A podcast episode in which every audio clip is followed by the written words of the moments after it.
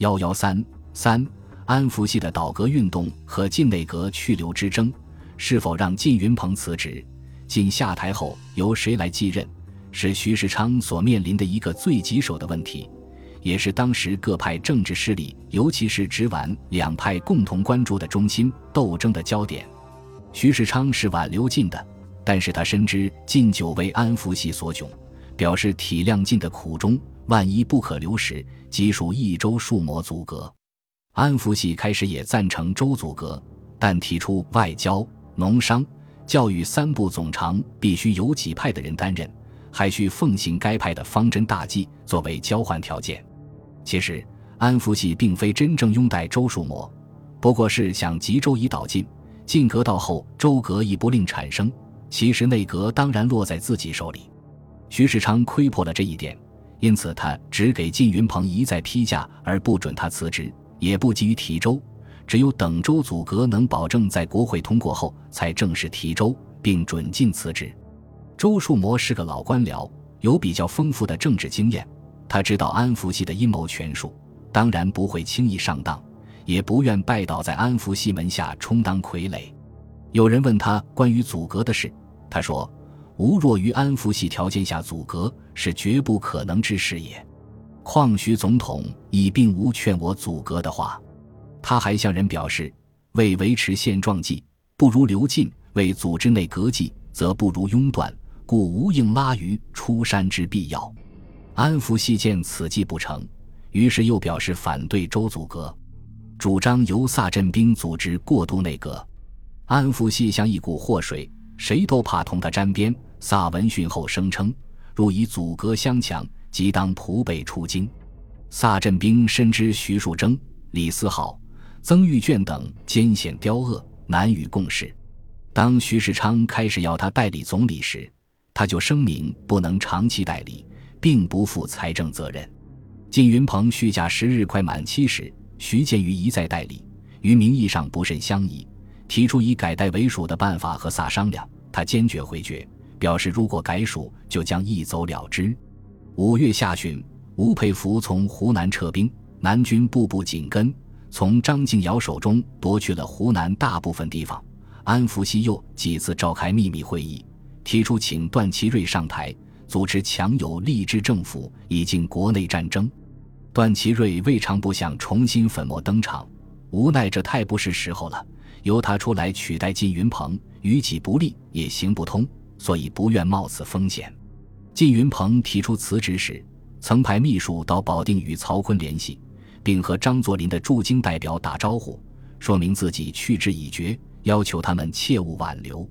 但曹锟、张作霖认为安福系逼近下台是对自己和民意的挑战，在这个问题上绝不能示弱。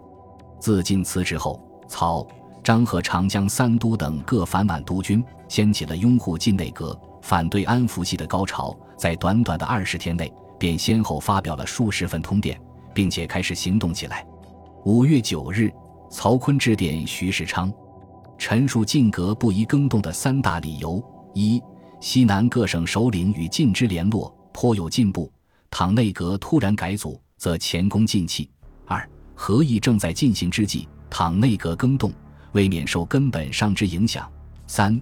若因一党之意见即更换阁魁，将来恐无人敢因魁喜。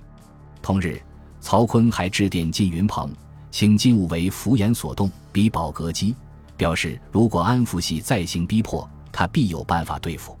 五月十日、十一日，反皖各省督军代表在天津开会，重申前次作出的拥护晋内阁、解散安福系的决议，并提出各军一律撤防。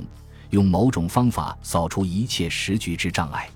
后来又有人提议，这次刘进非文电所能为力，必由事实上着手。张作霖一方面派其子迟密函送呈段祺瑞，规劝他维持禁格，勿轻信千人，只失信于天下人；一方面电请徐世昌对于中央阁朝，勿速行决然手段办理，勿在沾训情面，敷衍时局。六月十三日。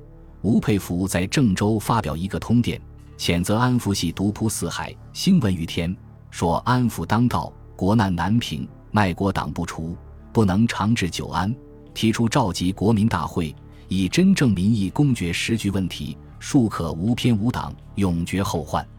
为了推倒安福系，吴佩孚准备实行兵谏，将部队撤回河南后，布置在京汉铁路沿线上待命。张作霖也准备调遣奉军第二十七师第五十三旅入关。六月十日，驻独流镇的奉军四营经过天津，开往廊坊。六月十五日，吴佩孚携所部第二、三混成旅旅长严向文、萧耀南及曹英到保定参加曹锟的军事会议。张作霖、李纯也派代表前往参加。十六日，曹锟电请辞去穿越湘赣四省经略使。十七日，徐树铮从库伦返回北京应付时局，须于四月九日离京复库。直皖之间准备诉诸武力了。赞成维护晋内阁的，除八省同盟外，还有绥远、察哈尔、热河、新疆等省的军民长官。刘进声浪占了压倒优势，但安福系仍坚持倒阁。靳云鹏怕卷入两派的漩涡中，坚不肯赴任。从五月初到六月中旬一个多月时间内，连续四上辞呈。被拟定为阻隔的那些人，也都知难而退。北京政局陷入严重的内阁危机之中。直皖两派剑拔弩张，战争一触即发。平日笃信黄老之学，主张清静无为的徐世昌，也感到左右为难，惶惶然不可终日了。